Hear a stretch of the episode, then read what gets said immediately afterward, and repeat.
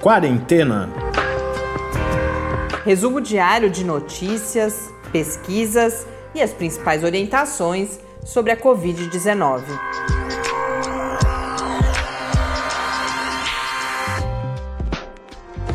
Quarentena, dia 224. Olá, bem-vindos ao nosso do centésimo vigésimo quarto encontro neste domingo, aqui no Quarentena. Eu sou Mariana Petzo e hoje eu converso com o professor Bernardino. Começamos, como sempre, com o balanço da semana, né? Considerando a pandemia aqui no Brasil, mas o nosso foco vai para os possíveis casos de reinfecção por Covid-19, que é algo que preocupa algumas pessoas. O professor Bernardino explica uh, o que já se sabe, se é um fenômeno uh, raro ou mais frequente e também falamos, abordamos a questão específica que a Maria, ouvinte, amiga querida nossa, mandou sobre a higiene dos cabelos quando nós saímos de casa. Então, vamos agora acompanhar minha última conversa com última, porque é a, mais recente, não a última, nada, não estamos mudando de forma alguma. Esperamos que o professor Bernardino possa seguir conosco enquanto houver quarentena. Vamos à nossa conversa. Perguntas e respostas sobre a Covid-19.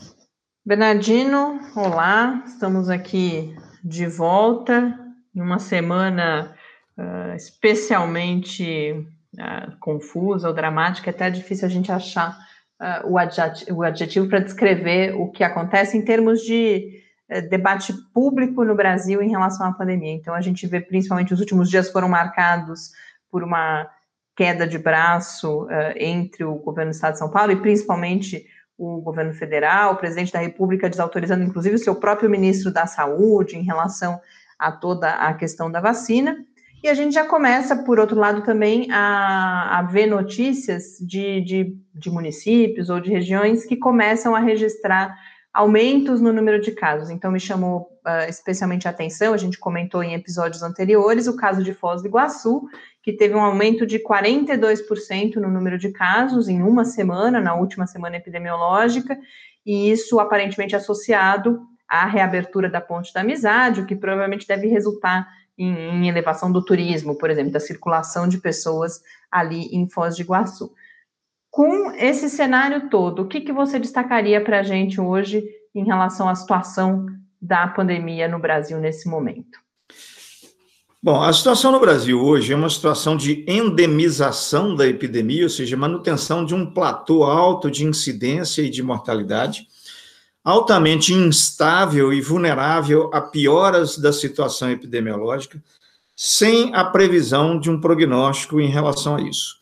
É, se observar as experiências internacionais, é, a margem desse platô subir no Brasil, constituindo como se fosse uma segunda onda até mais intensa do que a primeira, a exemplo do que está acontecendo nos Estados Unidos hoje, já está na terceira onda. Então, essa é a situação hoje da epidemia no Brasil. Uma epidemia fora de controle, numa condição bastante instável, é, e aí essas, essas surpresas né, que, que, que, aconteceram, semelhante aí de Foz do Iguaçu, na verdade não é surpresa, isso aí já é esperado, né, ela provavelmente vai começar a acontecer agora no Brasil, em vários outros lugares, né, e especialmente em função dessas flexibilizações que nós andamos fazendo recentemente, sem que tenhamos tomado as medidas necessárias de combate à epidemia. Né? Então, é, infelizmente, a situação brasileira ainda é uma situação ruim em relação ao contexto epidemiológico, com perspectiva de piorar nos próximos meses. Bernardino, e além desse balanço que a gente sempre faz, hoje eu gostaria que a gente se aprofundasse um pouco em algo que você adiantou na semana passada, que é uh, o que nós já sabemos nesse momento sobre as possibilidades de reinfecção em curto ou médio prazo, ou seja, uh, na possibilidade de uma mesma pessoa, semanas ou, ou meses depois, voltar a se infectar pelo SARS-CoV-2. Então, se você puder compartilhar conosco o que, que, já se sabe, por exemplo, isso já está comprovado que acontece a reinfecção ou não, isso é uma ocorrência frequente, e também o que você já falava na semana passada, essa possibilidade de você ter uh, uma segunda infecção mais fraca ou mais grave. Então, qual, qual é esse quadro nesse momento? Atualmente, é, tem sido descrito na literatura vários casos de reincidência de sintomas da Covid. Então, a pessoa tem um, os sintomas da Covid, faz o teste, dá positivo, é Covid mesmo, ela se recupera, ela cura, o teste fica negativo, e entre 7 e 21 dias depois, em alguns casos até mais do que isso, é, as pessoas voltam a ter sintomas da Covid e voltam a testar positivo para Covid. Então, a dúvida é o seguinte: o que, que é isso? Isso é reinfecção? Isso é reativação endógena de um vírus que ficou latente? Então, existem essas dúvidas. E aí existem vários estudos e teorias em relação a isso. Por exemplo, é possível que é, é, algumas pessoas, quando têm a, a, doença pela primeira vez, os sintomas pela primeira vez, que o vírus seja inibido, né? E esse vírus fica escondido em regiões do corpo que a gente chama de santuários, ou então em outros, outras, outras, outras estruturas celulares que a gente chama de exossomos, que são vesículas, brotamentos nas membranas celulares, onde o vírus às vezes fica ali escondido. E aí esse vírus ele fica inativo, parado ali, e sem nenhuma é, é, despertar imunológico. E aí a doença melhora, o vírus fica escondido, você faz o teste, não encontra nada. Daí um tempo, esse vírus que está latente ali nesses santuários, eles entram em reativação e desencadeiam novamente os sintomas da doença. Uma hipótese é isso, que não é reinfecção, não é reaquisição da doença ou do vírus, mas reativação de um vírus que, por um determinado momento é, da sua relação com o organismo, ele ficou latente e sofreu uma reativação depois, né? Isso pode acontecer é, por várias razões, né? Por características genéticas das pessoas, é, por características imunológicas. Cada organismo ele monta uma resposta imunológica específica contra o vírus, a depender do modo como o vírus se integra com o organismo. E nesses, nesses mecanismos, algumas pessoas podem, na primeira infecção, não neutralizar o vírus, não, não eliminar definitivamente o vírus do organismo, mas colocar o vírus numa condição latente, a semelhança do que acontece com o vírus HIV. O vírus HIV produz muito anticorpo mas o anticorpo não consegue eliminar o vírus. Com o tratamento, o vírus fica latente, sem o tratamento, o vírus reativa. Então, é possível que um, um mecanismo parecido com esse aconteça na, no SARS-CoV-2, mas mediado pelo tipo de resposta imunológica é, que a pessoa monta contra o vírus e pelo tipo de escape do sistema imunológico que o vírus também consegue montar no organismo da pessoa. É o que a gente chamaria de reativação da doença. Provavelmente é isso que está acontecendo. E isso não tem sido muito frequente, né? São, são casos, são muito pouco, é, poucos casos relatados em relação ao total de casos que vem acontecendo. É, isso pode ter implicações relacionadas ao efeito da vacina no futuro, nós vamos ter que estudar isso, né? Existe uma outra hipótese, olha, será que, que aquelas pessoas que são hiperexpostas ao vírus, como o caso de profissionais de saúde, não pode ser mesmo reinfecção? Então, essa é outra dúvida, né? Então, na verdade, é o seguinte: existe sim descrição de casos é, de, de, de, que a pessoa tem a manifestação da doença duas vezes, uma vez, mesmo depois de curado, e aí nós estamos estudando o seguinte: será que é reinfecção? Será que é reativação a partir de santuários endógenos, exossomas? ou é, alterações imunológicas, por exemplo, que a pessoa pode ter, seja em função do próprio organismo, seja em função até de algum medicamento que ela usa na primeira infecção e que o medicamento é, é, cria alguma limitação no sistema imunológico que não permite é, a eliminação do vírus, mas viabiliza é, esse escape virológico com a possibilidade de reativação do vírus depois. Então, nós estamos estudando muito isso. O que, que, pode acontecer na segunda vez que a pessoa tem os sintomas da Covid e você vai testar, realmente está positivo, né? Já tendo negativado e já tendo melhorado da outra vez. É, é, nesse caso, é, é, é a infecção ela poderá vir mais grave ou não, a depender de qual vai ser a interação entre o vírus e a pessoa no momento da reativação ou da reinfecção. É, nós temos alguns casos que pessoas tiveram da segunda vez sintomas leves e evoluíram bem, tivemos pessoas que tiveram sintomas graves da segunda vez e, e algumas até morreram da segunda vez. Né? Então, isso também está em estudo, não está muito claro como é que é essa evolução, mas em síntese nós estamos trabalhando o seguinte: provavelmente é reativação do vírus a partir de santuários em que o vírus ficou latente. Né? É, a possibilidade de reinfecção não está descartada, mas esse é o panorama atual do conhecimento que a gente tem sobre essa questão da pessoa manifestar duas vezes o sintoma e também manifestar duas vezes a positividade para o teste, tendo melhorado dos sintomas em algum momento e ficado curada e tendo ficado negativo do exame também em algum momento. Né? Então, ainda há muito o que se investigar em relação ao conhecimento sobre essa questão. Para além dessa questão da, da reinfecção, o fato é, porque essa pode ser, por exemplo, uma ocorrência muito rara, como você colocou, mas o, o fato é que o conhecimento que a gente tem uh, da doença como um todo, e especialmente da questão da imunidade, ainda tem muitas uh, lacunas o que tem, você mencionou a, a, implicação em relação às vacinas, por exemplo, mas eu tenho ouvido cada vez mais começa a chegar, e a gente falava no início da, da desinformação, muito por conta desses mecanismos de desinformação, dúvidas ou, ou até ouvintes falando, ah, é, mas a gente vai, não adianta, a gente vai acabar alcançando imunidade de rebanho de qualquer forma. Então, esse desconhecimento todo que a gente ainda tem sobre imunidade, essa questão da, da, da reinfecção, ou da, da, desse, dessa volta da doença está relacionado a isso, mas não é uh, o único ponto, tudo isso é, nos faz, traz a necessidade de sermos extremamente cautelosos em todas essas questões que dependem da, da, da, de mais conhecimento sobre imunidade, especialmente, por exemplo, a gente pensar que se a gente, porque não só falando de imunidade de rebanho, mas também, por exemplo, ah, eu já tive a doença, então eu não preciso mais me cuidar. Isso não é verdade, né?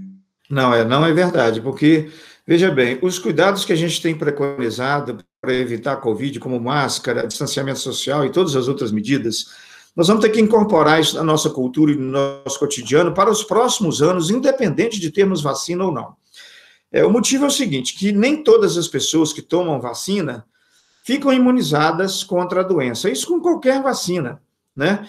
É, é as, as, vacinas funcionam 100% em algumas pessoas e podem não funcionar absolutamente nada em outras pessoas, a depender do sistema imunológico da pessoa, comorbidades e outras coisas. Então, a primeira coisa que eu tenho que ter em mente é o seguinte: o fato de eu ter tido a doença, nós ainda não sabemos se a imunidade é duradoura, qual a intensidade dessa imunidade, se pode haver reativação do vírus, e aí na segunda vez é, é, é, a pessoa até morrer da Covid.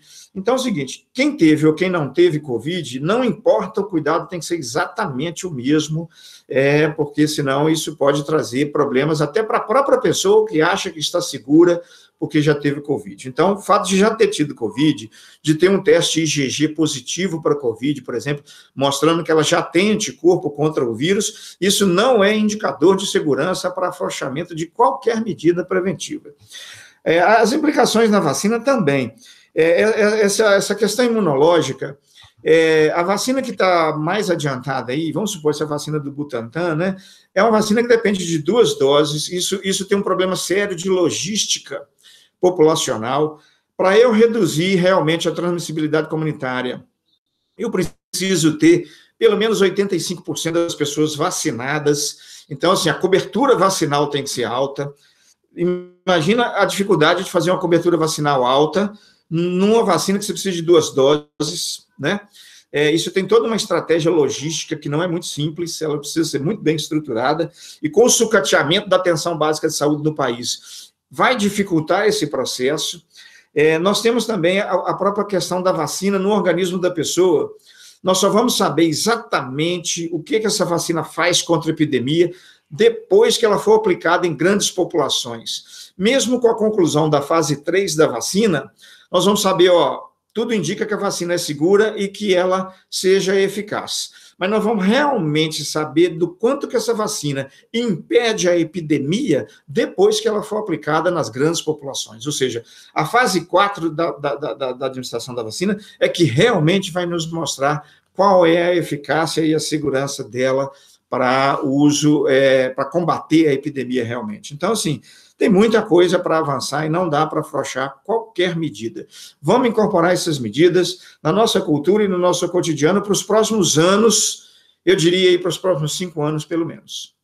Perfeito, Bernardino. Muito obrigada. Eu queria abordar ainda um, um, último ponto diferente desse, que foi uma questão que foi enviada por uma ouvinte, a Maria, sobre a higiene dos cabelos. Ela pergunta uh, se é mesmo necessário, a cada vez que se sai de casa, principalmente para ambientes com alguma, uh, com maior presença de pessoas, lavar os cabelos, no sentido de eliminar algum vírus que tenha algum material, né, viral que tenha ficado ali, e, além disso, se o espirrar álcool, por exemplo, seria uma alternativa à lavagem. Olha, não existe nenhum estudo espe eh, científico específico sobre essa questão do cabelo, né?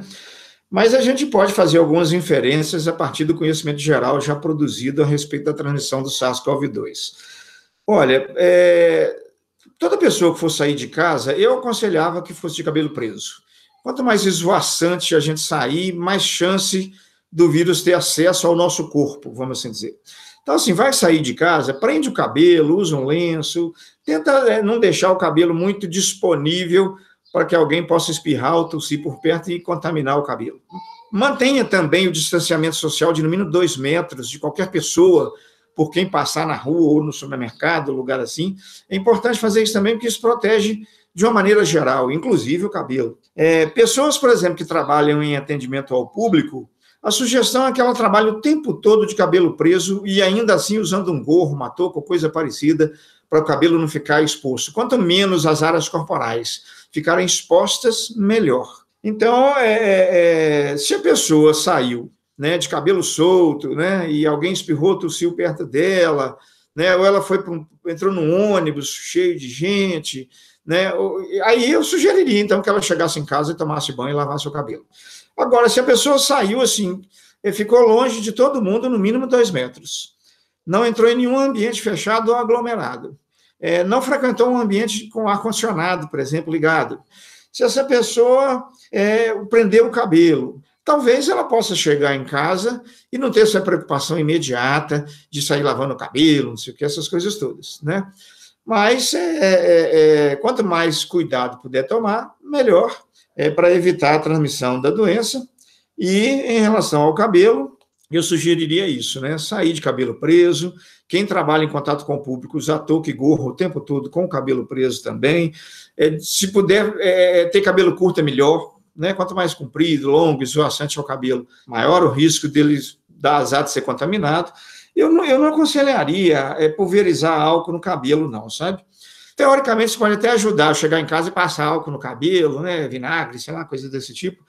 Isso pode até ajudar, mas tem que ser feito com muito cuidado, né? Porque se você pulverizar álcool no cabelo, você pode aspirar aquele álcool também, como se você estivesse bebendo um copo de cachaça, vamos assim dizer, né? Então, é, se puder ter esses cuidados, é importante, né? Se a pessoa for passar vinagre no cabelo, passar álcool no cabelo, coisas desse tipo, é, faz isso usando máscara, então né, para evitar aspirar, né, ficar respirando ali aquele vapor de álcool, aquelas coisas. Mas acho que o cuidado maior mesmo é o mesmo cuidado higiênico que você tem com o corpo. O mesmo cuidado que eu tenho com a pele do rosto, com a pele do corpo, nessas condições, eu devo colocar o cabelo também. O cabelo é um anexo da pele, né? Então, acho que o cabelo tem que ser tratado dessa mesma maneira em relação à prevenção da transmissão nessas condições. E uh, só um último ponto, você falou do, do, gorro, de cobrir a cabeça, e depois muito cuidado na hora de higienizar também esses materiais, né? Eles precisam, não pode ficar, por exemplo, tocando, é, é o mesmo cuidado que com a máscara, não pode ficar Exatamente. tocando, colocar na mesa, depois botar na cabeça de novo, porque aí essa superfície torna-se uma possibilidade de contaminação, né? Exatamente, exatamente. Se eu sair com um gorro, com uma máscara, né, se eu usei uma touca, um lenço de cabelo, coisa assim, com essa intenção preventiva contra a Covid, assim que eu retirar esse, esse equipamento, ele tem que imediatamente ser colocado de molho para lavar. Então, é, é, o mesmo cuidado que tem com a máscara, você teria com a touca, com o gorro, com o chapéu, com né, o lenço do cabelo, é exatamente o mesmo cuidado que teria com a máscara, né? não pode ser diferente. Tá ótimo, Bernardino. Muito obrigada e até a semana que vem. Ok, Mariana. Um grande abraço aí. Um abraço também para os nossos ouvintes.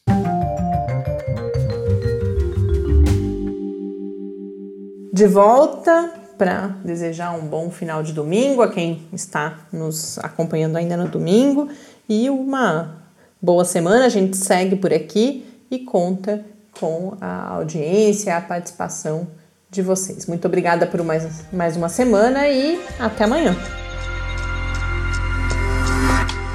Quarentena é uma realização do Laboratório Aberto de Interatividade para a Disseminação do Conhecimento Científico e Tecnológico, o LAB da UFSCar, e do Centro de Desenvolvimento de Materiais Funcionais, CDMF. E conta com o apoio da Fundação de Amparo à Pesquisa do Estado de São Paulo. Pauta, produção e apresentação: Mariana Pezzo e Tárcio Fabrício. Arte e design de Henrique Mateus. Desenvolvimento web: Eduardo Martins. Edição de áudio: Lucas Stefanuto. Apoio Fundação de Amparo à Pesquisa do Estado de São Paulo.